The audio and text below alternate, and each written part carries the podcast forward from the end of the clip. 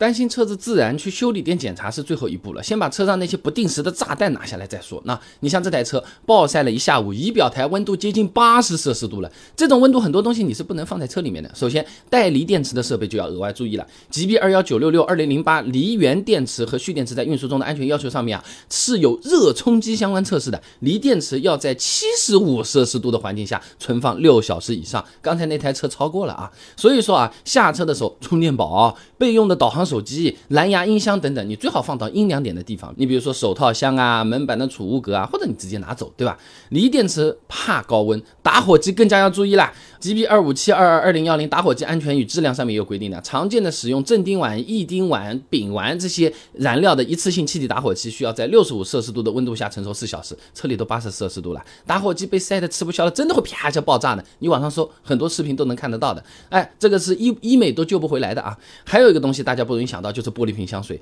其实读书的时候我们也做过实验，你拿个放大镜聚焦太阳光，你不是可以把这个纸巾点起来的吗？那你在中控上面放了个玻璃瓶香水，就有可能变成这样一个放大镜了。香水，你说没事没问题，你有没有想过这个放大镜，这个香水照在你的这个真皮座椅上，有可能把你这个皮给点坏了呢？啊，你就算比较轻，晒出来个印子也很难看，这又不是脏东西，擦不掉的呀。车里东西处理好了，接着第二个就要检查的地方呢，就是发动机舱里面冷却液的刻度，这个检查比较方便啊，男司机女司机都一样的，没问题。那你发动机舱打开，你看到那个很大的半透明的，有个像水壶一样的，里面呢一般是红色、绿色的液体，盖子上面有个禁止触摸的标志，边上就有刻度的。你看一下啊，Max 和 Min 啊，最大和最低嘛，在这两条线之间就可以，你低于这个 Min Min 啊，就要及时补加了啊。那我就是不想加怎么办？那夏天温度这么高，发动机又没有人给它吹个空调的，轻则趴窝，严重的话有可能还真的会烧起来啊。那第三个要检查的地方就是发动机舱里面的管道和线路。发动机舱内的电线绝缘皮啊，虽然是专门设计过的，但是呢，它也会老化和破损的啊。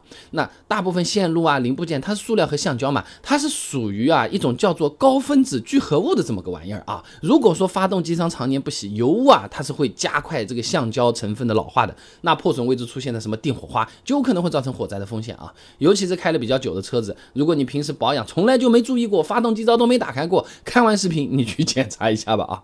那自己初步检查也是比较简单的，打开发动机舱，手机上面就有手电筒，你打开看一下线路管道的状态，如果一些线路接口看不到，你打开手机视频录制，你伸到缝里面去录一下，然后再拿出来看有没有裂缝，哎，这不就行了吗？